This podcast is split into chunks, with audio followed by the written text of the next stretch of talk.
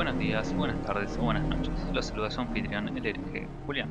Sean bienvenidos al Bibliotecario El hereje del Orco, un podcast sobre la historia del universo de Warhammer 40.000, donde alienamos a toda la audiencia y ponemos cada vez menos filtro a lo que se nos cruza por la cabeza. Me acompaña como siempre José Arias del Orco. Acá me tomo un lavadito y saludo. Un lado Delphi Hola. y Charlie, alias el bibliotecario. Buenas noches.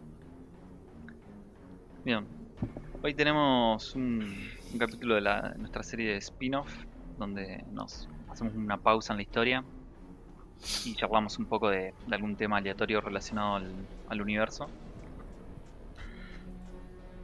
Sí, a mí se me había ocurrido que yo no tengo mucha idea en general. Yo no sé si lo primero que salió, o sea, Game Workshop dijo, "Ah, seamos empresa y larguemos Fantasy. Y nació Fantasy, nació Fantasy y al poco tiempo después salieron 40.000. eh, lo "Seamos escribieron empresa". a la par. Después Sí. dijeron, seamos empresa de mierda. Ah, no, faltan algunas cosas en el medio, pero ya vamos a llegar ahí. Bien. Claro, yo- o sea, eh, me refiero a. Supongo que la historia salió a la par de las miniaturas. ¿O qué fue primero? ¿La miniatura o la historia? Está, está- está buena, está buena la pregunta. Es interesante. De hecho, en, no sé si al principio, al principio, pero durante mucho tiempo, en sus primeras etapas, Game Workshop, que es la, la empresa que hace los juegos esto y las miniaturas, siempre dijo que ellos eran una empresa de miniaturas, no de juegos. Pensé que iba a decir de mierda. Sí, no, no, no, eso no lo decían, lo demostraban nomás. Pero, pero ellos, claro, la- ellos siempre decían que era una empresa de miniaturas, o sea que su, que su trabajo, su laburo era hacer miniaturas. Y después las reglas era un agregado que ellos te daban como para que, bueno, como para que use las minis que comprabas. Pero no era, no era lo que ellos hacían, no era lo que se dedicaban. Esa era su excusa para que las reglas estuvieran hechas así nomás. O sea, no tenían equipo de testing, no tenían nada. O sea, como estas son las miniaturas que nos inventamos de un mundo fantástico. Y bueno, no sé, acá están las reglas. O Ah, sea, pinte. o sea, ellos las creaban, las mandaban a hacer, digamos, ¿A las reglas o a las miniaturas? las miniaturas. Claro, ellos, Game Workshop, las diseñaba y las fabrica. Hoy día. Todo. Ah, bien. Sí, sí. Pero durante mucho tiempo como que, si bien ellos hacían las reglas, se resistían a decir que era lo principal, o sea, no era su, su mercado hacer reglas. No se dedicaban a hacer reglas que fueran, no sé, eh, estables o balanceadas o que sirvan para torneos. Claro. Ellos te, te brindaban las reglas como por brindártelas. Pero su mercado era venderte las miniaturas. Si vos las querías para jugar, pintar, jugar como soldaditos o usar sus reglas, era distinto. Ah. Esa era su excusa justamente. Va, yo digo que era su excusa porque entonces así no tenían que poner plata en hacer las reglas. Las hacían así Sí, nomás. sí. No estaba ahí el negocio en ese entonces. Ellos decían eso, porque en realidad todos se lo compraban para jugar. Claro. Bueno, eh, yo quería arrancar diciendo que siempre está la pregunta, ¿no? ¿Qué fue primero? ¿Warhammer 40.000 o Fantasy? Y... ¿Los juegos o la historia? ¿Cómo? ¿Los juegos o la historia? Los juegos, los juegos. En realidad estoy tirando un pequeño spoil para cuando hablemos de la relación entre, entre la historia de los dos mundos. Ah, qué sutil. Ese foreshadowing. For- foreshadowing. Ahí está. Güey. Game Workshop Eh. Shadowing. Le pegaban con todo en este capítulo. Qué pelotudo. Ya vamos a llegar a por qué estamos en este momento odiando a Games Workshop. A pesar de que lo amamos, pero lo odiamos. Sí, Ah, hay, eh, me encanta que hay lore para 40.000, hay, hay lore para Fantasy y hay lore para odiar a Game Workshop. Sí, sí, sí. Sí, yo tengo, yo tengo mucho, mucho odio con Games Workshop con, el- con este tema de las reglas. Pero ya, ya vamos a llegar a otro momento, no es, no es la, la época ahora de, de bardear a todos los pelotudos que jugaban con elfos y te rompían el orto y decían que estaba balanceado, no es el momento. Ay, yo me río de, de onda. Claro. Viste como todos se ríen en el grupo de vos para no quedar mal. Sí, con- sí. Sí, hija. ¿De, de qué venía este chiste? No, eh, nada, como para dar un orden cronológico, que en el 83 sale el- la primera edición de Warhammer Fantasy, que era como este universo medio gritty, entre comillas, eh, de fantasía, donde aparecían las típicas razas fantásticas, pero además aparecían otras que eran como los... Si no me equivoco, está viniendo a mí... Se me fue el nombre. Gritty, ¿cómo se ¿en qué sentido? como que no era todo, todo feliz. Siempre Games Workshop creó estos universos con onda de, che, el universo se está acabando. O se está yendo toda la mierda. Ujú. ¿Cómo podemos hacer para que no se vaya la mierda? Incluyendo Ah. en Fantasy. Claro. Mira. Bueno. Bien, entonces eso en el 83. Claro. Y después, Y no sé si después- en el 86, ¿eh? 87 sale la primera edición de, de Warhammer 40.000, donde no se llamaba Warhammer 40.000 nada más, se llamaba Warhammer 40.000 Rogue Trader. Rogue Trader. Rogue Trader. Rogue Trader. Los Rogue pícaros Trader, transportistas. Ya me dio sida el nombre ese. A ver, más gallego voy a hacer la traducción. Eh, El comerciante pícaro. el- Carlos y, la, y los mercaderes rogantes. Arrogante. Siempre ponen un Siempre nombre. ponen un nombre que tiene que ser así medio, medio español latino. ¿no? ¿Qué les pasa con Carlos? La concha de la lora. Bueno, Carlos no. Mario, el comerciante truán. Censurame eso, José. ¿eh? El pillo. El, pillo comerciador. Mario. Bien, Pero es que fui mercader de especias en vida real. es verdad. Así que. Capaz que sos un, un truán mercadente. Bueno, ¿y por qué? Para, como para que dejemos de contar, de decir pelotudes un rato y contemos algo. ¿Por qué Sí. se llama Rock Trader? Se llamaba Rogue Trader porque la estrella principal de este universo de 40.000 eran los Rogue Traders. Que eh, supongo que a esta altura de- del programa ya más o menos todos saben eh, la historia del imperio, qué sé yo, o, o la estructura.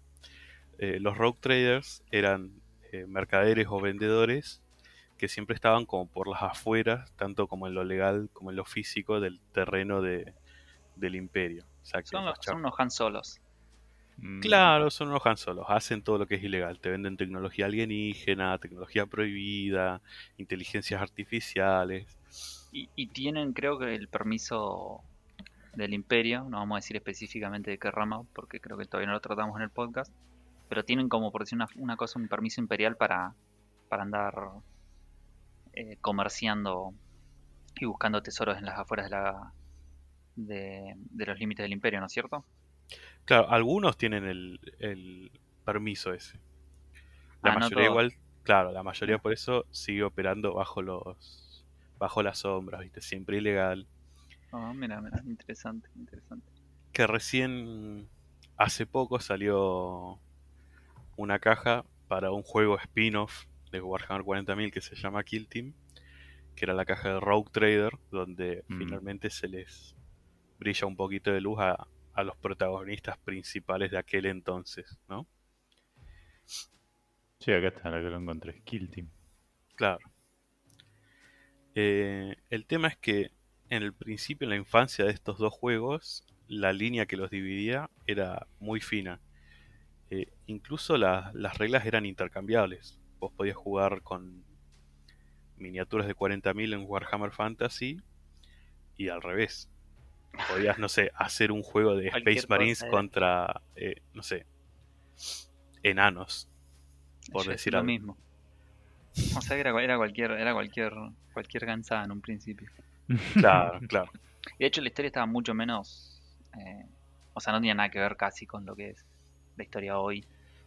Por Claro. ejemplo, los, ro- los Rogue Trader hoy, hoy en día existen, pero en esa época los Marines no eran... Los Marines espaciales no eran super soldados modificados genéticamente que miden 3 metros y apenas parecen un humano. Eran, eran humanos. Eran humanos con armadura piola, nada más. Sí, eran humanos con armadura piola. Y creo que tenían lo de la psicoindoctrinación. Pero nada más. O sea, eran, básicamente eran... eh, ah, Claro, era algo. Era una idea muy básica, Psicópata. digamos. Era incluso- distinto. Mm. Como es, incluso te das cuenta que todos los que escribían las reglas y las historias en ese momento también eran jóvenes, casi adolescentes o veinteañeros, donde Claro, ponían algo como muy, muy edgy, como, hoy no, mira qué oscuro que es. sí. Bueno, ¿y cómo... mm, No sé eh, si esto iba a tu pregunta, José, o, sí, sí, o sea... o nos fuimos por cualquier lado. No, no, no, está, está bueno. Eh, pero cuéntame más. Eh, bueno, como te dije en un principio, lo primero que salió, o la primera idea, que tuvieron los de Games Workshop, era decir, bueno, hagamos este mundo de fantasía, pero perpetuo conflicto. Y ya más o menos habían estado, estaban las razas estándar y habían otras razas eh, de más que eran como creaciones de ellos, como todo esto de que es del caos, todos los demonios, Todo eso fantasy. Claro, es de fantasy. Incluso tenían una raza original que de- la dejaron de usar porque la historia era muy controversial, por así decirlo, que eran eh, los Fimir. No era tan controversial. Yo eh, solo digo las palabras de Games Workshop. No, no, está bien, no, no, está bien. Yo hice una, una aclaración de lo que veo. Está bien, Pero- era, era heavy la historia, pero bueno. Sí, sí, era Sí, muy claro. heavy. ¿En qué sentido? Heavy? Eh, ¿Cómo era que se mantenía la, la raza de los Fimir? Ya Y era- Decilo, Porque yo decilo, sé. ya fue. Porque yo soy el que dice estas cosas. si no, escri- escribímelo y yo y le- si querés lo digo No, yo. no, no, no, no, me voy a ser responsable. Ah, bueno. Eh, los Fimir se reproducían a partir de secuestrar mujeres humanas en las partes del norte del imperio y reproducirse forzosamente con ellas. Forzosamente levanta. Sí, se hace. No quiero, no quiero que nos cancelen, muchachos. No, no. Pa- pará, Tarde. pa- pará, pará. ¿De dónde? Me pregunto qué llevaban puesto. No, No, no, no. No, Pibe, pará, pará, pero yo no entiendo. ¿No me dijiste que venías de una clase de No, Sociología. después- de perspectiva de género? No, estaba en la, en la clase de, de educación física. Ah, con razón. Así que-. Pero me parece que la semana que viene arranco estudios de la mujer. Qué hijo de mil- Ah, hijo de puta. Bueno, y en fin, y así fue como se dio finalización al podcast. No, a, a la raza de los, de los films. Bueno, a lo que Eh, voy. Claro. Era, está bien, era culiada la historia. pero no sé, o sea, o sea, no es que el resto de la historia es todo re bonito, o sea, la gente se vivía matando, claro, para la eternidad. incluso tenés los, los elfos oscuros que Sí, siempre daban la. siempre da la impresión de que quedaba historia- implied o quedaba implícito que parcialmente Claro. era lo que hacían, que tenían todos esclavos, que los torturaban, que. Sí, sí, sí, tal cual. No, ah, no sé, no, no sé. O sea, ellos dicen que lo sacaban por eso solo, pero no sé qué onda. Porque... Bueno, capaz que como era el ¿Qué rango sé yo? El mundo es una mierda. Tampoco. Claro, sí, sí. Ah, Claro, yo. Igual recién está, está empezando el juego y como que no estoy seguro si ellos Y eran los 80, sabían sí. cuál era el cuál era el target también. Capaz que fue como le dieron la beta y dijeron, che, para, si le sacamos esto que es muy indio, lo podemos publicar y ganar plata. bueno, pues dale. Bueno, y ahí O fue sea- como. Sí. Como también fueron se fueron dando lugares a las razas que Games Workshop había creado. Eh, por ejemplo, los Skaven, los hombres bestia. ¿Qué, son Eh, los que caben contar para, para todo? Los Skaven, para los que no saben, eh, son estos eh, ratas antropomórficas. ¿Cómo olvidarme del niño rata? Sí, básicamente eso. Exactamente.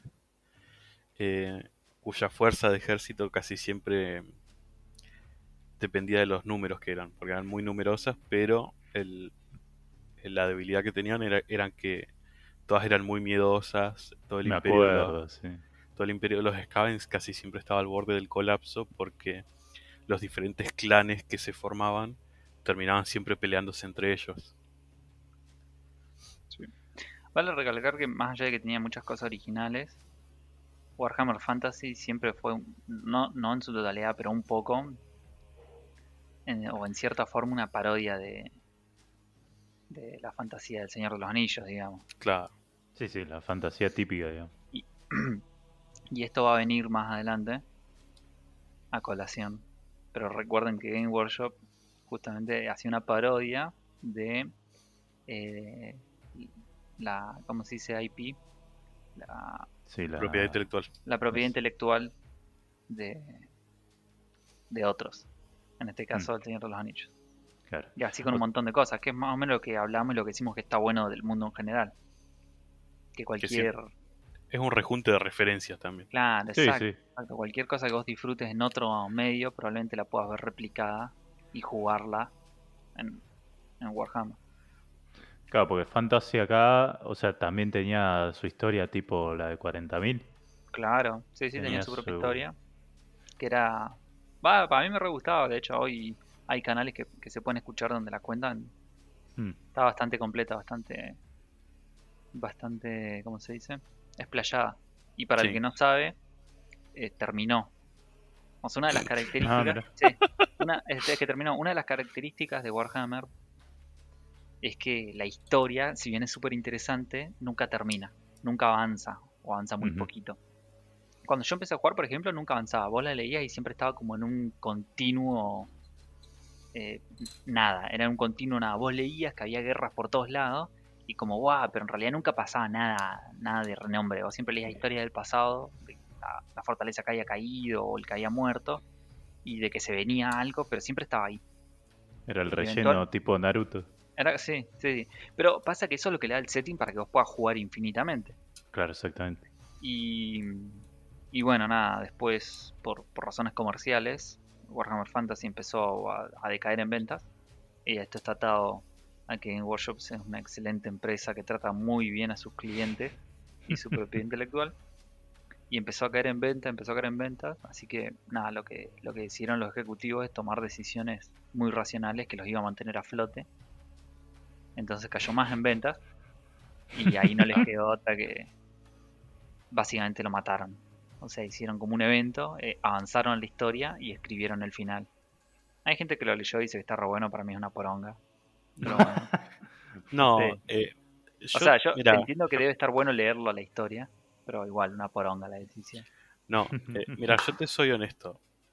Eh, Juli está hablando de la muerte de, de- de Warhammer Fantasy. Eh, y con la muerte de Warhammer Fantasy llega la, la versión Games Workshop, donde no hay razas, donde otra compañía les puede hacer eh, quilombos por derechos de autor, porque son todas razas originales de Games Workshop, que es la versión eh, que se llama Age of- Sigmar. Ah, que es muy probablemente lo que, lo que veas ahora en vez de jugar Warhammer Fantasy. No, es Ah, un juego mirá. distinto. Lo que, lo Sí, que hizo Game Workshop, eh, varias cosas hizo con Age of Sigmar. Lo modernizó un montón para que apelara a un público más joven, hay gente que está más, más eh, asimilada al World of Warcraft, por ejemplo, la estética es, entre comillas, similar. Le hizo un conjunto de reglas mucho más nuevo. En su momento era una cagada, pero ahora evoluciona un montón, dicen que está muy bueno. Mm. Y otra de las cosas que hace es proteger su propiedad intelectual mucho más. Ah, bien. Porque todas las cosas que están ahí ahora son propias de ellos. No son sacadas de... ¿Qué pasaba? Antes yo tenían elfos, enanos. Y elfos y enanos es genérico. Cualquiera puede Sí, sí. hacer una copia de elfos y enanos. Entonces Claro. yo puedo comprar las miniaturas de Game Workshop y ponerle reglas arriba y nadie me puede decir nada porque enano es enano, elfo Claro. es elfo, o viceversa. Entonces para poder protegerse más su propia propiedad intelectual es como que tomaron esta decisión. Total que los elfos están, pero se llaman, no sé, elfor con R al final, una poronga. Pero otras cosas sí son más, mucho más originales. Claro. O Nada, sea no que obstante- ya... Sí. El- la génesis del universo, que yo quería decir eso, la génesis Ah, del sí, sí. universo de Age of Sigmar está bueno, ¿sí? No, no, no está choto. Lo que está choto, sí, que nadie lo puede refutar, es cómo terminó Fantasy. O sea, son dos cosas diferentes, el final Sí, de claro, Fantasy sí, y el, sí, y el sí, sí, principio de. Age of Sigmar. O sea, claro, o sea, terminó Fantasy y arrancó Age of Sigmar como para decir, eh, bueno, sigan jugando Fantasy. Claro, decirlo. claro. Salvo. Sí, más o eh, menos, más o menos. Justamente, el, el- creo que el quilombo en un momento es que se planteó como el reemplazo, y es entre comillas el reemplazo, porque si te gusta Fantasy, no necesariamente te va a gustar Age of Sigma. Estos son Ah. juegos distintos. Los dos son de fantasía, pero, Sí, sí. pero uno es de fantasía súper, lo que llaman fantasía alta, y el otro es más, Ah, entre comillas, fantasía baja. Si es como un espectro, mm, tendrías, no sé, algo histórico, un juego histórico estaría en, en una esquina del espectro. Y un juego súper fantástico estaría en la otra esquina del espectro. claro. Y Warhammer Fantasy está como en la mitad. Y Age of Sigmar está más tirando a lo súper fantástico. Ya diría que en el extremo casi. Claro, Fantasy estaba como un poco más tirado al piso, digamos. Como Sí, un buen, er- era, era como un buen gol. Era, era, era fantasioso, era más fantasioso que el Señor de los Anillos, por ejemplo. Claro, sí, sí. Pero, Pero- igual no era tanto, tanto. Para mí, por ejemplo, of Sigmar, una de las características que no me gusta del todo es que es eh, súper fantasía, súper alta. onda. Es Sí, como... sí. Yo siempre me recuerda mucho al, al Heroes of Might and Magic, Sí, el juego de Claro. computadora. Bueno, Sí, es sí, así. sí. Viste que los elefantes flotan. sí, sí, ya. Así súper, súper, súper, súper, súper. Como Yo que nada, nada tiene su explicación, digamos, y todo pasa porque pasa. Tienen las, sí, creo que en- eh, tienen una explicación en Age of Sigmar, pero es súper abstracta. Claro, eso. O sea, es como que no, no, es- no está del todo transparentada Sí, por ahí. sí, sí, sí. Y es como te tenés que dejar por ahí llevar un poco más, como para decir, eh, bueno, me voy en mi, en mi nube voladora con forma de pito. Sí, sí, tal Sí, cual. Qué sé yo, la gente que le guste, que sigue la historia, dicen que está buena, que no lo discuto, porque la verdad que no me la sé. Pero lo que, lo que yo he dicho en un principio, que no terminé de aclarar, era que para Mm. mí lo que está choto de, de, del End of Times, que es la, del la finalización de, de Warhammer Fantasy, es que una muchas veces la magia, o, la, o entre comillas, era que vos hinchabas por tu raza, otro Claro. hinchaba por su raza, y en realidad nunca se sabía qué pasaba. Entonces era como, no, eh, no, los míos son recapos, eh, no, los Sí, míos sí, son sí. recapos. Y los chones agarraron y dijeron, bueno, ganó este. Y nada, una verga, porque murió.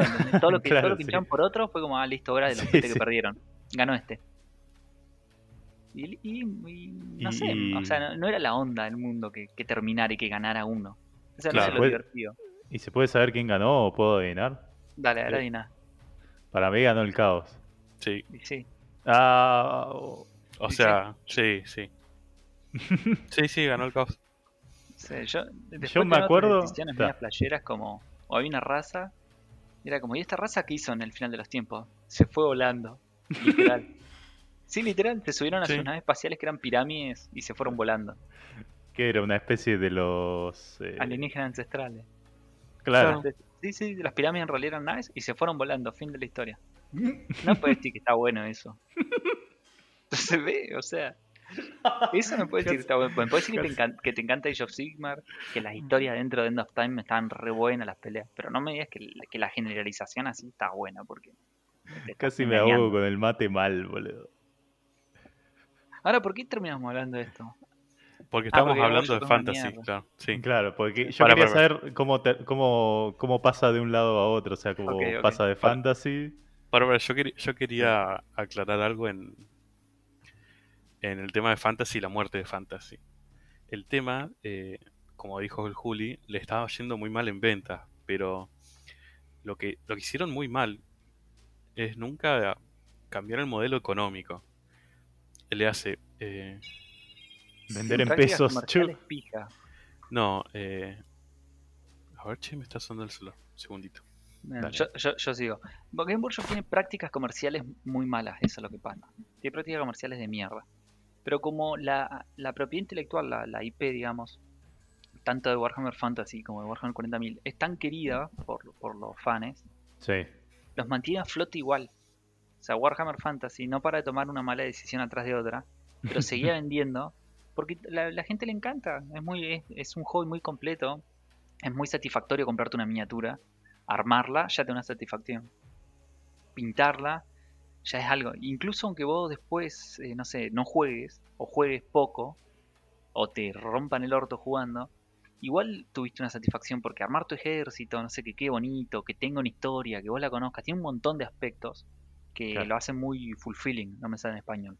Sí, sí, muy satisfactorio. Muy satisfactorio, sí. O, o sea, es como, es lo mismo que hace la IP de Star Wars, que no importa lo que saque, ya sea recontra remil choto, Sí, la gente lo va, lo va, lo va a seguir bancando porque tiene fans muy hardcore, digamos. muy acérrimo, sí, sí, Sí, sí. sí, sí.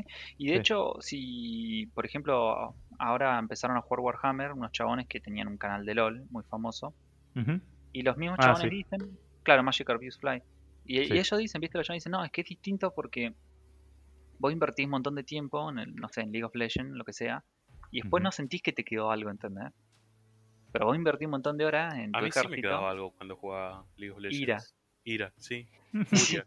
Eh, Vos, vos invertís un montón de tiempo ponerle en, en tus minis y, y sentís que te queda algo, porque hiciste algo productivo, no sé, como que pintaste, como hiciste algo artístico, o como que las armaste, lo que sea. Es como que tenés, es otra la interacción. Y eso hacía que la gente, y lo hace hoy día, que la gente se banque eh, prácticas de mierda.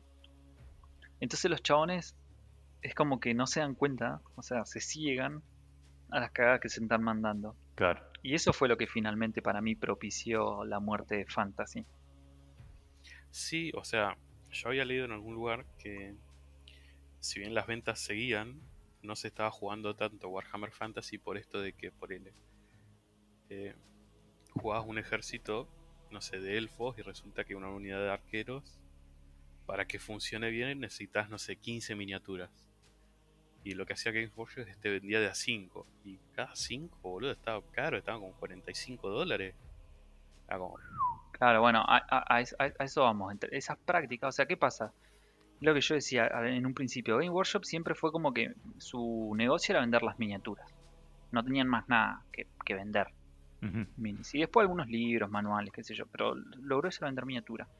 Y como la gente jugaba mucho, los chones, alguien se dio cuenta y dijo, pará, yo puedo manipular las ventas con las reglas. Porque Con si una reglas, unidad claro. es mejor que otra, la gente se la va a comprar. Sí, sí, sí. Entonces, entonces ahí empieza. Es choto, pero bueno, pero puede ser una cosita, porque dentro de todo va variando. Decir, bueno, capaz que hoy es buena, capaz que, no sé, Claro, pero hay una el, actualización. claro, entra el tema del balanceo. buena. Bueno, en esa época, en esa época, estamos hablando ya hace un tiempo, no existía tanto el balanceo entre comillas, porque lo que hacía Warhammer, o sea, perdón, Game Workshop era alargar las reglas, y hasta la nueva edición no tenías reglas nuevas, y pasaban años. Me acuerdo. Entonces, Sí. si los chavales sa- sacaban, por ejemplo, a mí me pasaba mucho algo que me re frustraba, era que vos leías el manual, había una unidad que te encantaba por la historia, por la miniatura, y en el juego era una mierda, y estabas cuatro años con, con eso, que era una cagada. Pero eso no Claro. fue lo peor de todo, porque los chavales empezaron a, a volver ya exageradamente greedy. No, no me sale, avaros. Sí. Los judíos. Bueno, los chabones, los chabones, claro, no, no, porque los chabones empezaron que ¿Qué pasa? Empezó Sexta, que fue el, el, creo yo, el boom boom super de, de Warhammer Cierto, Fantasy. sí, sí, sí. mm, Tenía un montón de errores, pero era nada, muy divertido. Después sacaron la edición de séptima, que tenía algunas mejoras, qué sé yo, yo ya, ya no jugaba tanto. Pero donde se mandaron la, la gran forrada, que es donde la gente dejó de jugar, donde Mm. empezaron a caer las ventas, fue en octava. sí. Porque octava estaba hecho específicamente para ganar plata vendiendo miniaturas. Mm. Entonces, sí, entonces empezaron a hacer paparruchadas con las reglas. Donde vos tenías reglas, yo, yo no lo jugué, lo leí por arriba el manual, pero lo cuentan todas las personas que jugaron, donde tenías esas cosas, onda.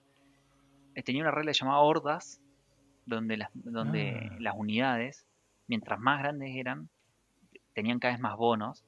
Que vos decís, bueno, sí, tiene sentido, tiene sentido, lo que vos quieras, pero además de tener sentido, tiene que ser entretenido y accesible. Claro. Sí, y sí, ya sí. llegó un punto donde las hordas esas tenían, no sé si 40 miniaturas o más. Y, y, y, y hacían lo que te decía el Perón, te las vendían en pack de 5. Claro, sí, sí, te, te Entonces, reculeaban. Claro, Claro. entonces te recontraculeaban. Y ya, Y todo ya para poder juego- jugar un toque. Sí, y encima el juego dejaba de tener mucha estrategia porque todo el mundo tenía hordas de muchas miniaturas y nada, era Claro. mandarlas para adelante y chocarlas, ya no era divertido. Sí, sí.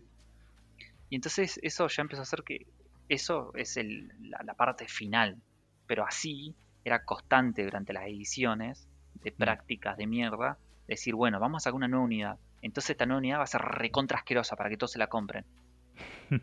Y ya y no era divertido porque el chon tenía la nueva unidad y, Y ya y está, era, sí. y era muy fuerte. Era, era muy dispar. Sí, sí. Sí. No, y bueno, ten en cuenta, primero, eso por un lado, y segundo, nosotros estábamos jugando acá en Argentina, que conseguir las miniaturas era un parto y medio, boludo. Claro. Así que terminaba jugando siempre con un chabón que tenía un pedacito de cartón y es como, no, esta es la nueva unidad que salió ayer. Y Y sí, todos metían proxy de la mejor unidad. Claro. El proxy, sí. ¿Sabes qué es lo peor? Es que siempre eran las mismas razas que recibían siempre los bonos que estaban más heavy metal. Como El caos. jugabas con elfos o caos, listo, ya está, ganaste. O sea, Ah, ¿para qué? ¿Para qué gastarte en elegir otra raza? Claro, yo, mira, yo jugaba enanos y la pasaba como el culo. O sea, Sí, yo también. primero que tenía los, las miniaturas horri- horrendas eran. Horrendas eran. ¿Sí? O sea, de, a muy poco fueron sacando nuevas minis y las nuevas minis que iban sacando, no sé, no sé quién las esculpió, pero era como, uy, sí, voy a tratar de hacer los enanos realistas, uy, sí, muy bueno. Y del otro lado, no sé, veía elfo con la- una super armadura, un super arco, una super espada y todo super. Ah, che, me imagino que esa es unidad, no sé, elite. No, es la unidad básica. Bueno, ese es otro de los problemas de, de Game Workshop como empresa, es que tienen... Esto, esto ya es especulación un poco, pero del conocimiento de cómo funcionan empresas grandes. Tienen mucho... Están muy desconectados los sectores. Entonces Mm, vas a ver que no- se nota, se nota en el producto que están Claro. desconectados entre la gente que hace las reglas, la que hace la historia y la que les esculpe y los que hacen el arte y no sé qué. Es como que ahora no tanto, pero hay un punto donde hay mucha, desconex- mucha desconexión, porque vos vas a ver que capaz que el equipo que hace las reglas para un para una serie de ejércitos no es el mismo que hace las reglas para otro. Y eso Claro, pasaba sí, mucho sí. en, en 40.000, creo que en quinta edición pasó, que había un chabón que hacía reglas y que estaban tremendas. Todo el mundo dice las reglas que hacía ese chabón eran reequilibradas y los manuales que sacaba eran de los mejores, porque Ajá. todas las unidades tenían su función, estaban re buenas. Pero no era el único que hacía reglas. Y había otros manuales que sacaba otro chabón bastante infame. el chabón tenía, claro, al chabón le dejaban hacer la historia y las reglas. Y el chabón, toda la historia que él sacaba eran re zarpados, los chabones eran los mejores, eran los más capos, eran re grosos y las Claro. reglas lo reflejaban. Sí. Y Era entonces vos Dragon Ball. no, no, no, no, no, no, no, sí, seguro que se lo paseaban a Goku. En la historia del chabón, siempre el último que sacó eh, se paseaba a todos los anteriores que sacó, que se paseaban a todo el resto del mundo. Y después, encima, el chabón hacía las reglas y las reglas lo reflejaban. Entonces, Claro. los cuatro ejércitos que le hizo regla eran. Podía jugar con esos cuatro ejércitos nomás porque, porque le hacían el orto a los otros. Y sí. Y, el, y, y lo triste era que los otros ejércitos tenían eh, reglas mucho más lindas, digamos. Pero, Sí, sí, pero vos no las podías jugar porque era re aburrido, te hacían mierda. Sí, sí, obvio. Qué Bueno, poronga, eso- boludo. eso- Eso pasa mucho. Sí, sí. no, no, si yo te digo, el, el juego se mantiene a flote porque la, porque la historia es tan linda, el, el hobby en sí tiene tanto para ofrecer que, que la Sí, gente lo mantiene a flote. Pero las prácticas de la empresa son, son una Y, primero que nada, no sabía que existían desde, el ochen- desde la época de los 80. Sí, tienen, tienen un Y, tramo. y ahí es como que hay mucho, ¿cómo se llama? Eh, esto de la, del capítulo de South Park, de las uvas que decían. Mm, member, member Member. berry. Las member Sí. berries. Las member berry, no me sale la palabra Sí, a la nostalgia. que hacen la nostalgia. Eh, ya esa época es nostalgia, yo De creo que sí, entre los, olvídate. 60 y llegando a los 90 eh, la nostalgia pega re duro Sí, y sí. me imagino que la gente que, que lo trae desde esa época también. de, No sé si "Oh, mira toda no sé esta cuántos jugadores mierda". quedarán de esa época, la verdad.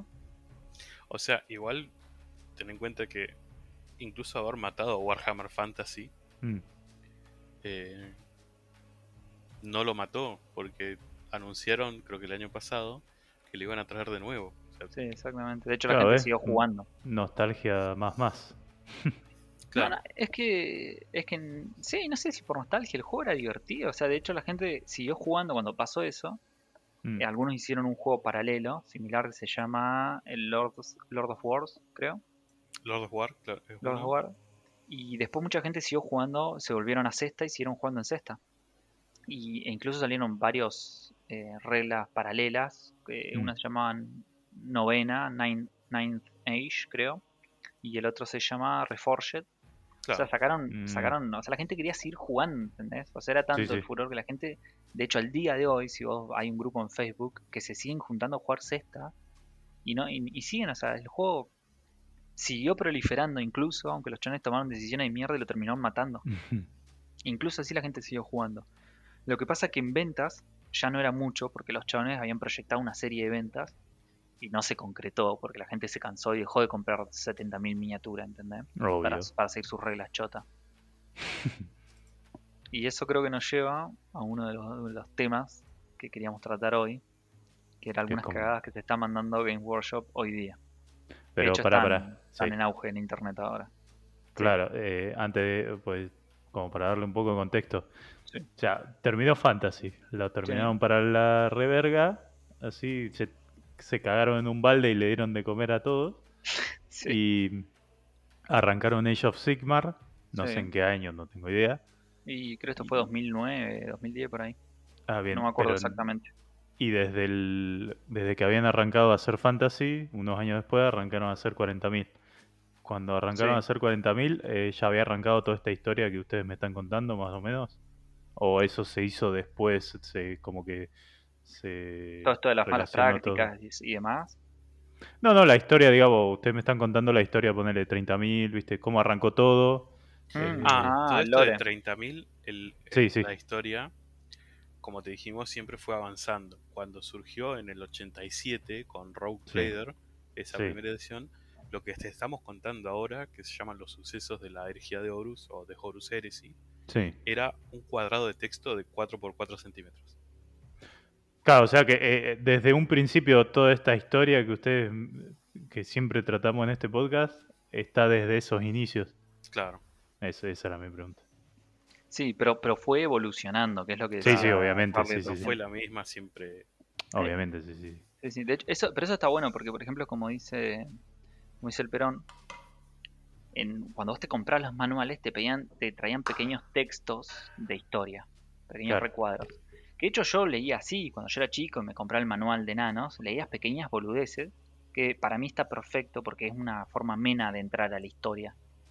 Lees pequeños, eh, pequeños cuadros, como si fueran pequeñas, no me sale el nombre, eh, recortes de historia, ¿entendés? Y eso le da un poco de mística, porque vos venís avanzando las hojas, no, mira qué buena ilustración, no, mira qué buena esta mini, qué Ya, sé yo. ya quiero que salga lo próximo. Claro, y de pronto agarra y hay un pequeño recuerdo que, que dice, viste, no sé, eh, la batalla de X. Y te cuenta, no sé, un segmento donde hubo un guerrero que se paró en un puente y se bancó. Y decís, guau, qué buena historia. Y no te cuenta más nada, ¿entendés? Como que queda el resto en la mística. Claro. Y así hay un pequeño recuadro, que es lo que decía recién eh, Charlie, Mari, Marito, de que... Te voy a cagar a trompar. Mari, boludo, de todo lo posible. Y hay un pequeño recuadro que decía, eh, hablaba sobre la herejía de Horus, que era como un evento. Y, y ese recuadro caló tan heavy que después, en base a eso, se empezó a escribir la historia, que es la que nosotros estamos Ah. contando en la parte del lore. Bien. Y así fue evolucionando un montón.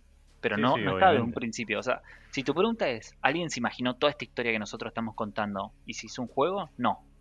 Claro. Se empezaron a hacer miniaturas, se empezaron a hacer historias y se fue empezar a, agregando cosas, agregando libros. Uniendo. De hecho, de hecho pasa hoy día, es así. O sea, de- hoy día la historia está avanzando así. Se van agregando cosas, se van reescribiendo. Es, o sea, está como una evolución constante, podríamos decir. Bien, entiendo. Eh, no, mm, creo, que, creo que el Perón quería agregar algo. Eh, odio a Games. No, Ah, sí. no, eh, nada, y arrancar diciendo que la mayoría de las historias que vemos hoy día, o incluso la mayoría de los personajes, sí tuvo su principio en esos 80, 90 por ahí, Ah, pero eran salvajemente diferentes. Claro. Eh, Claro. ponele Horus, en realidad era solo un comandante, que era como eh, la segunda, como la mano derecha del emperador, nada más. Claro. Nunca se menciona el término primarca. Primarca, se- sí. eh, nunca va la palabra hijo ni nada. Era como, incluso, como te digo, de Horus Heresy era como, ah, mira, estos son los malos, si los querés pintar, no sé, de rojo y negro, que sean malos, pueden ser malos. Nada más. Yo, yo lo que quiero por ahí aclarar, que si bien acá estamos pintando como que todas las decisiones de Game Workshop son decisiones de mierda, siempre hay No es así. eh. dos, dos Claro. puntos de, de- de vista. Porque la realidad es que hoy día Game Workshop está pasado en plata, sea, están forrado, dirían los gallegos. Eh, así que si lo ves desde el punto de vista económico, qué sé yo, es difícil discutir con las decisiones que tomaron, porque evidentemente llegan a buen puerto. Claro. Pero desde el punto de vista del hobbyista, eh, Sí. son decisiones, son decisiones de mierda. Entiendo. Igual como para eh, defenderlos un poquito, eh, últimamente eh, con las últimas ediciones de Warhammer 40.000 se solucionaron, solucionaron varios problemas. Ah, han ido mejorando un montón, sí. Claro, en especial esto que decía el Juli de sacar una edición nueva de cómo se juega el juego, pero vos seguís con tu manual viejo. Esa modalidad Mm. la cambiaron completamente, entonces ahora cada vez que sacan una edición nueva, sacan lo que se llama un index. No, con Nona no hicieron eso, por ejemplo. Bueno, porque con novena podías. No había cambiado tanto el sistema de juego. Sí, bueno, una hay una discusión ongoing de eso, pero Claro, vamos a darle un pase. En octava lo hicieron, en octava, claro. en octava lo hicieron y estuvo tremendo. De hecho, fue un uno de los momentos que la gente más lo disfrutó al juego. Porque estaba muy balanceado. En novena no sé por qué no lo hicieron. Pero bueno, en fin. Sí, eso es cierto. Eh, sí, sí, o sea, es verdad, un, un momento donde Game Workshop estaba como medio en la. No en la quiebra, pero estaba mal ahí con lo de Fantasy. Sacaron Age of Sigmar y Age of Sigmar todavía no había calado. Hoy día tiene una base de jugadores re grande, pero en su momento todavía no había calado tan duro. Estaban ahí medio. Y estaba la, la séptima edición de, de 40.000 y era un quilombo. Era un quilombo de reglas, era injugable. O sea, tenía, sí, sí, hacía agua por todos lados. Entonces los chavos agarraron y, sacaron octava edición. Hicieron como un cambio bastante grande de reglas. Y como que cambiaron, por decir de, cierta forma, la cara. Como para, no somos el Game Workshop viejo, vamos a, a mejorar estas cosas. Vamos a arreglar todos estos problemas. Y la verdad que han mejorado un montón. Yo creo que a pesar de que hoy, de, de las cagadas que se están mandando hoy día, igual tiene un montón, mejoraron un montón de cosas. De, Sí. Por ejemplo, hay actualizaciones reseguidas, largan cada dos meses nuevas cosas, entonces la dinámica cambia constantemente. Una unidad que, que capaz que hoy vos decís, uh, esta unidad que me encanta es una mierda, capaz que en unos meses sirve. Es como que está mucho más equilibrado en ese, en Sí, ese sí, sentido. más balanceado, claro. Claro. Bueno, eh, sí, antes lo que, lo que hacías si tu unidad estaba desbalanceada para el lado malo era mirar al piso y meditar durante cinco años. O... A mí me pasaba, eh, yo soy jugador enano, o era en su momento. La frustración que tengo era, y que tenía en ese momento era gigante, boludo. y sí, esperar cinco años y por ahí ni te tocaban las unidades. Sí, y- y las miniaturas menos, las miniaturas se ve- seguían viendo horribles. Claro. Sí, sí. Nada, Bueno, Y, y entonces, No, sí, hoy sí. en día, ¿qué es lo que hicieron estos changos que fue hace poquito? Sí, que hizo ¿Qué, que qué levantó. Acá que uno de nuestros controversia. uno de nuestros oyentes firmes que, que vive en Tandil se, se debe estar agarrando los pelos cuando decimos cosas buenas de Game Workshop. Porque yo estaba hablando con él y de de esto, digo, qué, qué, qué garrón, porque la verdad que venían bien, venían relativamente bien y esto me da re mala espina porque me hace acordar las prácticas de mierda que tuvieron siempre. Y el chaval me dice, no, me dice es que siempre fueron así, ahora se les cayó la careta, como que en realidad se la, están, la están careteando nomás con las otras cosas buenas que estaban haciendo. Y una lástima porque eh, en cierta forma da esa impresión. La verdad que da la impresión de que la están careteando y que otra vez les, les picó el, el judaísmo. Y nada. Y sí, sí, empezaron a hacer, a tomar decisiones de mierda en varios sentidos, no solamente en lo que lo que despertó esta oleada de, de odio repentino. Es como ese... Voy a preparar la cena, Homero. Carne. Acá es... Voy a alargar una nueva expansión. Shekels. Fue- y ¿Dólares? fue- hay, hay, con lo de la nueva expansión, viste, como que tienen, bueno, todo el mundo, viste que ahora la excusa para todo es la, la pandemia. Es como, che, esta edición es una cagada. No, pasa que la pandemia nos re jodió. Como que no sé, sí, no sé. Pero, pero lo que pasó ahora, o sea, lo, lo que despertó ahora la controversia inmediata fue que, como todo el mundo de pronto, empezó a, a anunciar su streaming services. Y bueno, Game Workshop no es la excepción. Game Workshop tiene la fama de ser una compañía que es anti-tecnología por alguna razón que, que desconozco. Totalmente anti-tecnología, al menos la rama de 40 Sí, sí, sí. Qué ironía. Justamente este- estos youtubers que vos dijiste que estaban súper metidos en LOL decían eso, que che, eh, ponele Dungeons and Dragons, saca todo online, saca todo en PDF y es como, dale, todo Sí, rápido, todo, todo ahí, eh, si hay algo que arreglar se, se arregla rápido por ahí.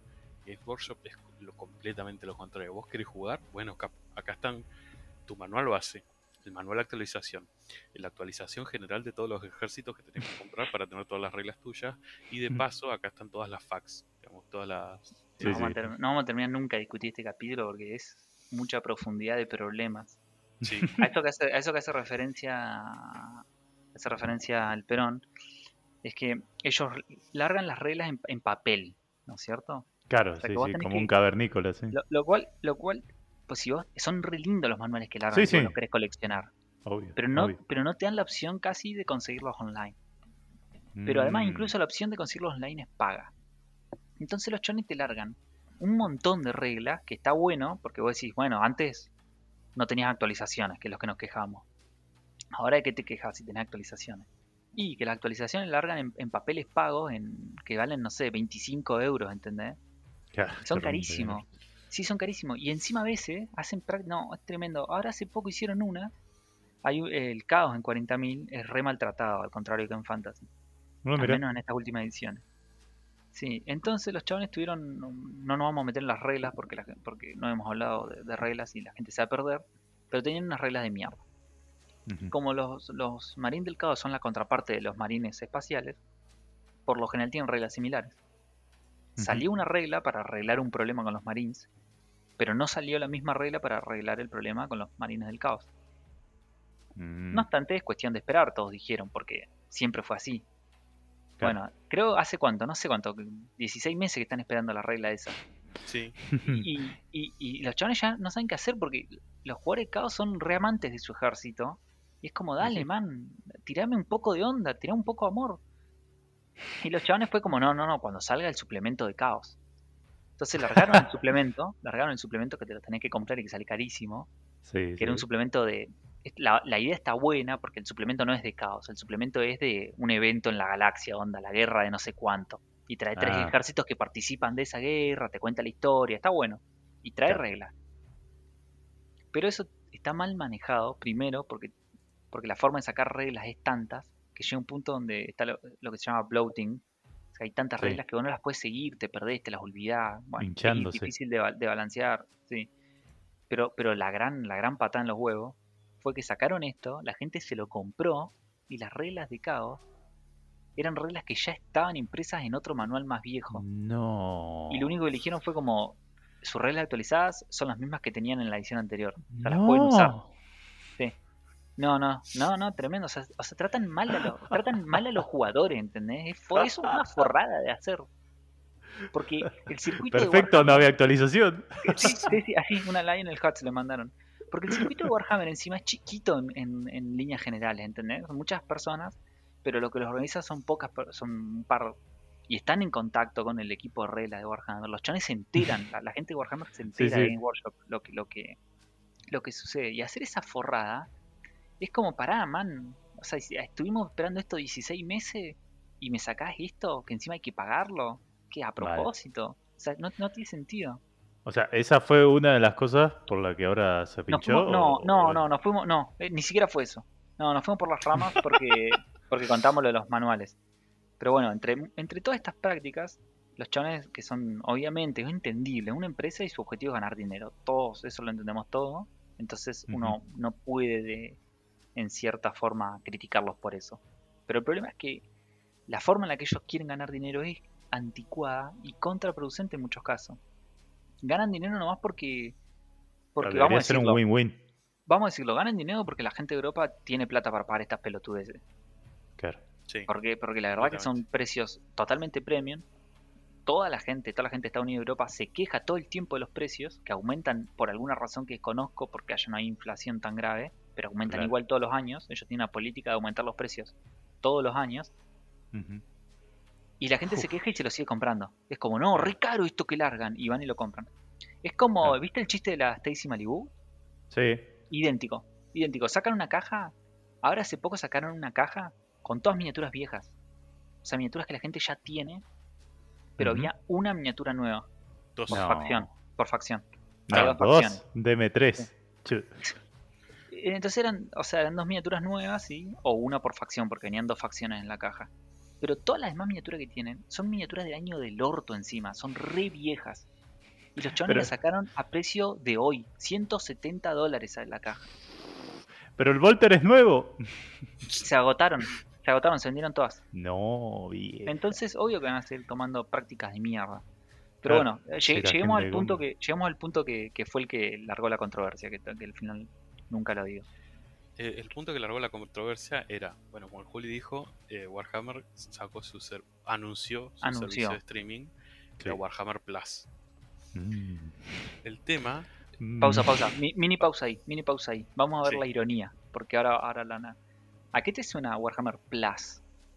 Hay una Ah. conocida plataforma de streaming que se llama Disney Plus. Sí, sí, por eso yo empecé. mm. O sea, Ya me- ya se robaron mm. el formato del nombre. Le, podrían haber puesto Warhammer Prime también. o o, o. Warhamix. Warhamix. War, Warhaflix. Bueno, dale, lo dejo seguir el pelón porque me voy a enervar si no. eh, para, para- vamos a dar también un poquito de contexto. Previo a esta decisión, lo que hizo Games Workshop, ya se sabía más o menos el rumor de que estaba este servicio de streaming o que iban a hacer algunos shows. Entonces lo que hicieron fue ver en internet los- las animaciones que estaban tremendas y contrataron a esa gente. Las empezaron a contratar. Bueno, Las bien. contrataron. Para, para, tranquilo, tranquilo. ¿eh? Pará. Anunciaron eso, ¿eh? anunciaron el servicio de streaming como, ah, mira, Warhammer Plus no está tan caro, ¿viste? Te dan una No miniatura. No, no, no, Warhammer Plus no está, no está tan caro. Y te, te regalan una miniatura cada seis meses, me parece, o cada año. Jugado. Exclusiva, exclusivo, claro. Sí, bueno, no es la gran cosa, pero bueno, para Games Workshop, cualquiera que lo conozca, lo es. Claro, sí, Sí, sí, y pon- ponele que si la plataforma está tremenda y vos decís tiene tremendas cosas y encima me regalan una miniatura, lo repago. Claro. Claro, ¿viste? Es como, hasta ahí todo bien. Es que la decisión, claro, fue como genial. Qué Sí, buena, está, qué bueno sí, que está buena. Workshop Está lo- buena. se le ocurrió esto. Sí, Yo sí, desde, sí. Que, desde que soy pibe, de re contra pibe, que decía, oh, qué bueno que estaría una película de Warhammer. Claro. los manes nunca se ponían la 10. Claro, yo es también la misma mentalidad. Entonces dije, ah, mira, estos shows también tienen buena pinta, como salieron todos los trailers, como las animaciones.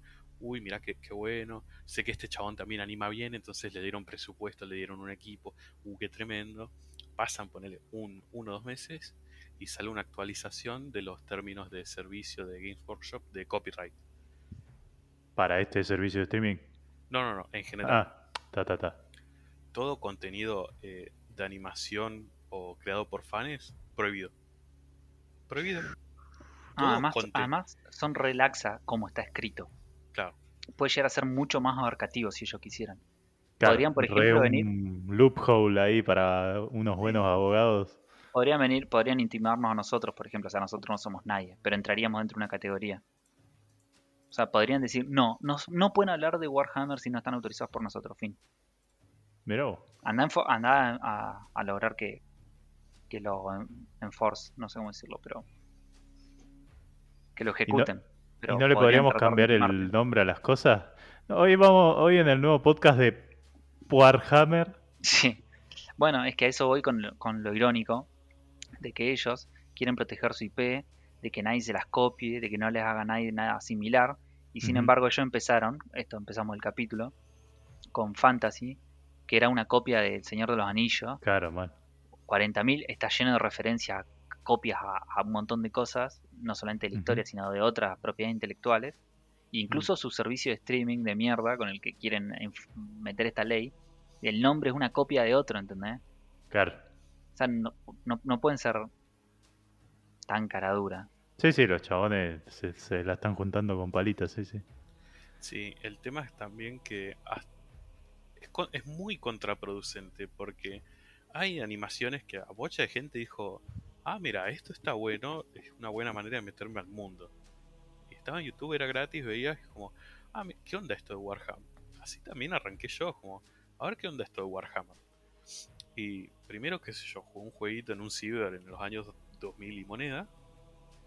Y después, no sé, me empecé a ver, empecé a ver en YouTube. Ah, mira, este, este chabón que hace videos me explica un par de cosas. Voy a ver qué, qué onda, como nosotros, ¿no? Ah, mira, qué bueno. Mira esta otra dimensión. Che, está repiola. Che, me está gustando cada vez más. Bueno, ya fue, me voy a meter. Y sí, Es o sea, es propaganda gratis para ellos. O sea, es re Claro. contraproducente que la saquen. Que, que la... O sea, alguien les está haciendo un producto gratis a ellos, que les hace propaganda, y los chavales no tienen mejor idea que prohibirlo. Y, o sea, hay gente, hay gente que, que son passion, passion projects para ellos, lo han Claro. llevado casi toda su vida y hacen cosas tremendas. Eh, como para darte como para darte un ejemplo está el flaco Bruba Alfausa el creador de TTS que es eh, una serie que dice si el emperador tuviera eh, text to speech device. Eh, o sea eh, tecnología de texto a voz. Claro, y o sea, pone todo en modo parodia comedia de qué pasaría si el emperador pudiera hablar ah, Eh, y nada, ese fue uno de los proyectos que más me gustó a mí, es muy cómico. eh, y nada, tuvo que cerrar hace poco. Y él, él salió un video del flaco a explicar, un video de 25 minutos, se le quebraba la voz al flaco y nada. No, el chabón ese proyecto lo tienes hace un montón de años. Sí, Y es rechoto que, que una empresa que vos le hiciste el aguante durante tanto tiempo, le creaste contenido que le hace Claro. propaganda bastante gratis, le aguantaste un montón de forradas, compraste. le compraste, o sea, los chabones nada, es como... O sea, es lo que yo digo, siempre hay que ver que obviamente ellos son van a tener su objetivo a ser ganar dinero, pero no pueden ser tan desconectados de la realidad. Porque yo me imagino al que se le ocurrió esto, yo ya me imagino que yo trabajo en una empresa grande y ya sé cómo funcionan estas decisiones de mierda. El chabón, que son los abogados y el equipo de contabilidad, no, no saben todo esto, ¿entendés? Claro, sí, sí, sí. los chabones lo vienen y típico. dicen, ellos dicen, nosotros vamos a sacar un servicio de streaming. Entonces, si alguien saca un producto que nos compite, eh, está en contra. Listo, eh, banner. Sí, sí. Eh, Esa es la, esa es la deducción. pero ponele que los departamentos no se, no se comuniquen. Ponele que vos tengas razón. Como pasó un tiempo, ya la gente se está quejando bastante. Es como, "Che, ¿en serio no vas a decir nada? No, Y va- Eso vamos a ver. siquiera- Vamos, vamos a ver cómo sigue, porque por ahí el backlash de la gente eh, debería afectar. Pero eso es a lo que yo iba, que el problema es que, bueno, ya se, ya se ponían a discutir política de hoy día, pero sin, sin adentrarnos mucho, la, la realidad va a estar el día que inaugure el servicio de streaming. Si el servicio de streaming inaugura y todo el mundo lo compra, listo, van a seguir haciendo esas cosas. Claro, Porque los, tema. números, los números van a reflejar que les está yendo bien. Es lo único que ellos Sí, entienden. es lo único números. importa. sí, Es lo único. Es- Siempre es así. Y, y con razón. Entonces, si los chavales agarran y ponen el servicio de streaming, hacen un montón de forrada, la gente se queja, los chavales salen y el- para largar el servicio de streaming tuvieron que prensar un bebé en una prensa neumática. Y te dicen, no, eso está re mal. Y los chavales dicen, sí, pero con el servicio de streaming te regalo esta mini única. ¡Oh! Y todos lo compran. Inserte meme de Soyboy abriendo la boca. Y dice, no, yo estoy en contra, pero ¡oh, miniatura. Y bueno, y, lo- y listo, vendieron. O sea que los chavales, ¿cuál es el feedback que ellos reciben? Claro, El feedback que reciben, eh, claro, es que si mientras Sí, saquen una miniatura, la gente no le importa el resto. Sí. Entonces, ya está. Esa es la... Igual, o sea, tratando de ser un, un poco, un poquitín positivo, em, qué sé yo, nos pasó, pasó hace poco, va, está pasando últimamente, no sé qué onda. El mejor ejemplo que tengo para traer en esta, justamente en este tipo de cosas, es el tema de Sonic, cuando salió la película. Que salió Ojalá. primero un trailer con un Ojalá. Sonic horrible, horrendo, que te daba como. "Uh, No, para. No veo ni en pido esto. Ajá, sí, sí, sí, sí. Y, Y después lo arreglaron. Y claro, justamente viendo todo el feedback que tuvo. Porque, o sea, saben que hay decisiones chotas, ¿viste? Es como, eh, qué sé yo, pero es lo que vos decís, es como. Trata de, de tener otra perspectiva. O sea, hay un win-win. Es que, si, es que obvio, si la gente responde, Claro. los. O sea, es así, las empresas. Y yo lo respeto porque es su objetivo, es hacer dinero. O sea, la empresa no está para Sí, sí, sí. ofrecerme a mí un juego lindo. Ellos están para hacer, para hacer plata, y entendible. Ujú. Y yo como consumidor estoy para, para disfrutar ese juego. Obviamente hay, como vos decís, un win-win donde todos podríamos disfrutar más y ellos se ganarían más plata. Pero Claro. la única manera de hacérselo entender, para mí, es justamente pegarla en el bolsillo. El problema está... Y sí. Sí, y sí, sí. acá viene el capítulo de South Park. No, no recuerdo exactamente pero cómo era el capítulo entero, pero recuerdo muy bien el final porque la conclusión estaba perfecta. Había un capítulo donde había un problema. El problema estaba representaba todo el problema del calentamiento global y varias cosas más. Pero en el capítulo está representado con algo físico que no me acuerdo, creo que era una persona, algo así. Y todos decían que tenían que resolver ese problema, pero nadie hacía nada para resolverlo. Todos decían hay que resolverlo nomás. O sea, los de Al Gore decís. No, no era uno de los últimos, más nuevos. Y finalmente, finalmente, hacen un pacto, no me acuerdo, estaban los adultos y los adultos nunca habían hecho nada para solucionar el problema, entonces los chicos estaban todos enojados porque le iban a dejar un mundo de mierda. Sí, me acuerdo, pero no me acuerdo bien específicamente cuál Sí, es. yo, yo tampoco, me parece, me acuerdo del mensaje nomás. Pero finalmente aparece una entidad, no me acuerdo bien cómo era, y les da una opción, como decir, uh, pueden empezar a hacer las cosas bien ustedes, a, lo- a los chicos, y a Mm. la, y la generación que está ahora, los viejos, pueden empezar a hacer las cosas bien, y entonces, en el futuro, todas las siguientes generaciones la van a pasar bien. Y ahí todos se callan porque no le gustó a nadie, porque tenían que dejar todas las cosas que les gustaban. Claro. Entonces hacen un trato y dicen, "Mm, ¿y si lo pateamos 25 años más? Bueno, dale. Ah, sí, sí, sí. Claro, y es lo que hacen todos, porque a todos les molesta Game Workshop, las cosas que hace, pero nadie quiere dejar los muñequitos. Claro. Entonces, en- es como, mm, ¿qué, esto, y, y qué tengo que hacer para mejorarlo? Y no le compres, no le compres nada por dos meses y que los chones se den cuenta de las cajas que se están mandando. Pero nadie lo va a hacer. Porque No, cuando sacaron esta caja, todo el mundo se quejó de que la caja era una mierda. Y sin embargo, Y la vendieron comprado. entera. Todas, todas vendieron. sí. Porque nadie quiere dejar de comprar la cajita. Nadie quiere dejar los muñequitos. Claro. Entonces, nunca van a aprender los chavales, para mí, ¿no? Vamos, esperemos, ojalá es que, que escuchen Sí, las sí. quejas y den marcha atrás. Vos sabés que Sí, sí, por eso de es- eso, hay un, hay un youtuber que es bastante conocido dentro de- del mundo de Games Workshop, que es el chabón este que juega con Imperial Fist, eh, Balrak se llama. Balrac, sí. Eh, Balrak, si vos lo escuchás, eh, siempre, siempre fue bastante suave con Games Workshop. Sí, Sobre sí. todo en las épocas, en las eh, prácticas que hacen esto con las miniaturas, sacar miniaturas viejas en una caja en combo y ofertón. Como, mm, y no- Puta que oferta. Claro, y el chabón siempre era como, y es medio choto, pero mira, hay dos minis nuevas para mí, que qué sé yo, y aparte es descuento. Como que siempre le buscaba la mano. Sí, sí. Con el chabón que- ultra fanboy, Claro, ultra fanboy. El tema sobre es que, todo de Marines. claro, el tema es que con esto incluso ni él los pudo defender. Y dijo, yo, una- yo no me voy a suscribir. Sacó un video diciendo, eh, lo siento mucho por Alfabusa, lo conozco, me parece muy buen amigo.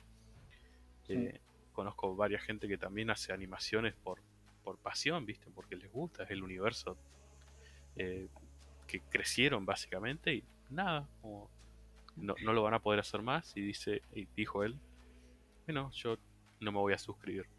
Y que el chabón ese diga, no me voy a suscribir, Claro, tendría que pesar un poco Tendría que pensar. más. Sí, sí, totalmente. Lo rebanco al chabón porque si bien el, el chabón es re, re fan mal, o sea, re fanboy de los Marines, re fanboy de Marines, todo lo que sea Marines lo ama, re fanboy de Workshop, el chabón siempre lo aclara. Te dice, yo soy re fanboy. Seguro que capaz a usted esto no le gusta, pero a mí me encanta porque es Marine, listo, a la pija. Y otra cosa que el chabón siempre dice que el chabón no te va a decir qué tenés que hacer. El chabón no dijo en su canal, no se suscriban a Warhammer. Y para mí está perfecto porque vos, qué sé yo, lo que al otro le gusta, lo que no le gusta. Como que no le puedes decir. O sea, el chabón no es el líder de nadie. Él te dice su perspectiva. Para mí hay que demostrarlo con el bolsillo. Yo no me voy a suscribir. Dice, el resto que haga lo Claro. que quiera. Sí, en eso Bueno, está centrado el chabón. Sí. Bueno, por eso, por eso digo, por eso traje lo de lo- este Sonic que todos se quejaron en los foros, qué sé yo, salió un backlash de la puta madre y lo cambiaron. Y al final la película, y encima la película eh, estaba. Sí, y, y- y yo Pero- la vi y la verdad que me sorprendió porque esperaba una re poronga. Sí. Mira, yo no la vi. No, no, y la verdad que está, o sea, porque es una película, eh, viste, sacan todas estas películas de Pokémon, de cosas que, viste, que no, no sé si da para sacar una Sí, película, sí. no, da para sacar una película de, de, de Pikachu o de Sonic o, bueno, ahora sé que hay un montón más que van a sacar, y vos decís, "Mm, ¿por qué hacen estas cosas? Y la de Sonic tiene sentido, Eh, como que creo que escucharon a la, a la gente y puede salir algo, viste, e- en el medio. Y ojalá que hagan eso también. Ojalá. Es más, lo de Sony debería servir como ejemplo de que si vos escuchás a los consumidores, los consumidores van a responder mejor aún. Sí. Eso, eso es re triste porque Game Workshop ahora hace plata, pero si escuchara podría hacer mucha más plata. Sí, sí. Encima, Yo- no es que estamos diciendo, che, ¿sabes qué? Bajale Dejá de 50%. vender, claro. No, claro, bajale 50% a todas tus betas. O bajale No, el precio. no. precio. No, es como. Bueno, no te digo que cambies el precio, pero haz las cosas o, o interactúa con tu con tu comunidad mm, de una mejor manera, boludo. Como, Claro. Veremos qué pasa, porque la, la realidad lo que yo siento que está haciendo Game Workshop, yo entiendo su modelo de negocios. Como ahora Warhammer se volvió más popular, porque lo juega más gente, No, porque Está- escuchan este podcast, papá. obvio, gracias a nuestro podcast. Ellos lo que están tratando de hacer es es un, ilegal. un spread de público. Se están tratando, antes Warhammer era un juego de nicho, lo jugaba un grupo de personas que les gustaba ese tipo de cosas. Y lo que están tratando de hacer, que es entendible, es expandir su franquicia. Esa es una buena traducción para IP. Están tratando de expandir la franquicia, de, de- de Warhammer para que apele al mayor, al mayor público posible. O sea, ellos dicen, "Ah, esto que hacemos nosotros le gusta a este tipo de personas, que representan un 2% de la población mundial. A ver, ¿cómo podemos hacer que le guste al 20% de la población mundial para que lo consuma más gente, para que sea más mainstream? Sobre todo ahora que la gente va al cine a mirar eh, Avengers.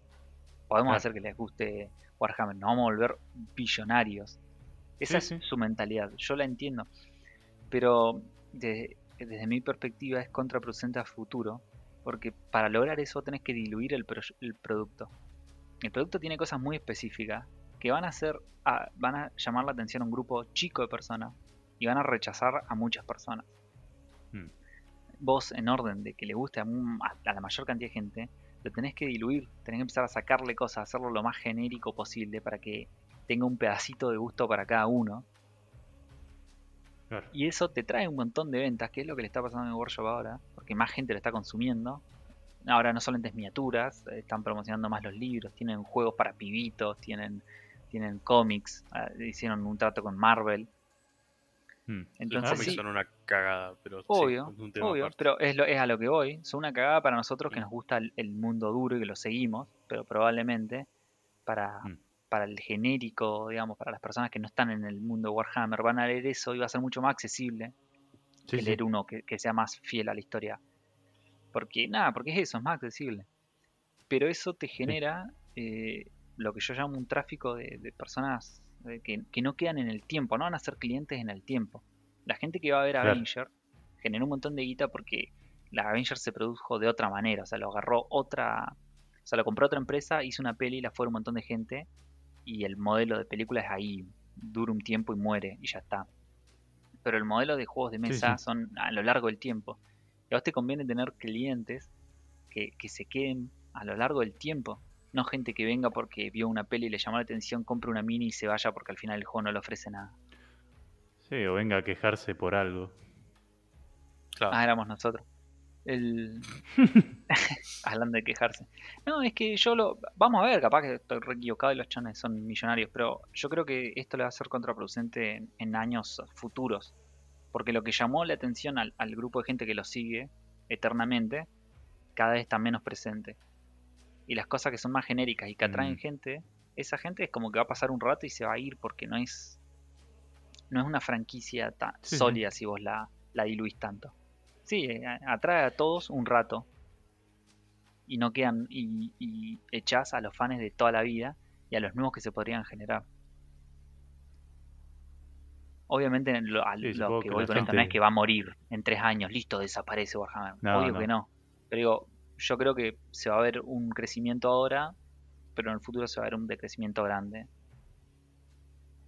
de esa gente que, Sí, que va a entrar en el, en el- eh, va, va a entrar en ese círculo vicioso de compañía que no entiende que, ah, mira, hicimos esto eh, genérico y tuvimos ventas, ¿por qué no lo hacemos todavía más genérico? Tal cual. Eso, Bueno, a ese la- es mi A miedo. la, a la industria de los cómics, sin, sin ir más lejos, les está pasando. que sacaron las pelis, Sí, las pelis las repegaron y los chones fueron, uh, listo, tremendo boom. Y los cómics no están vendiendo más. Porque la gente que No. compraba cómics era un grupo de gente que le gustaba eso específico y eso lo dejaron Sí. de producir. Y la gente que va a ver Avengers no va y después se compra el cómic. Capaz que un par, pero pero no es una, Sí, sí. una, una gran. No, no, no generan un séquito, digamos, de fans que, que lo sigan a muerte, ¿entendés? Sí, sí, entiendo. Bueno, es, y eso es lo que tengo para decir de Vietnam. No.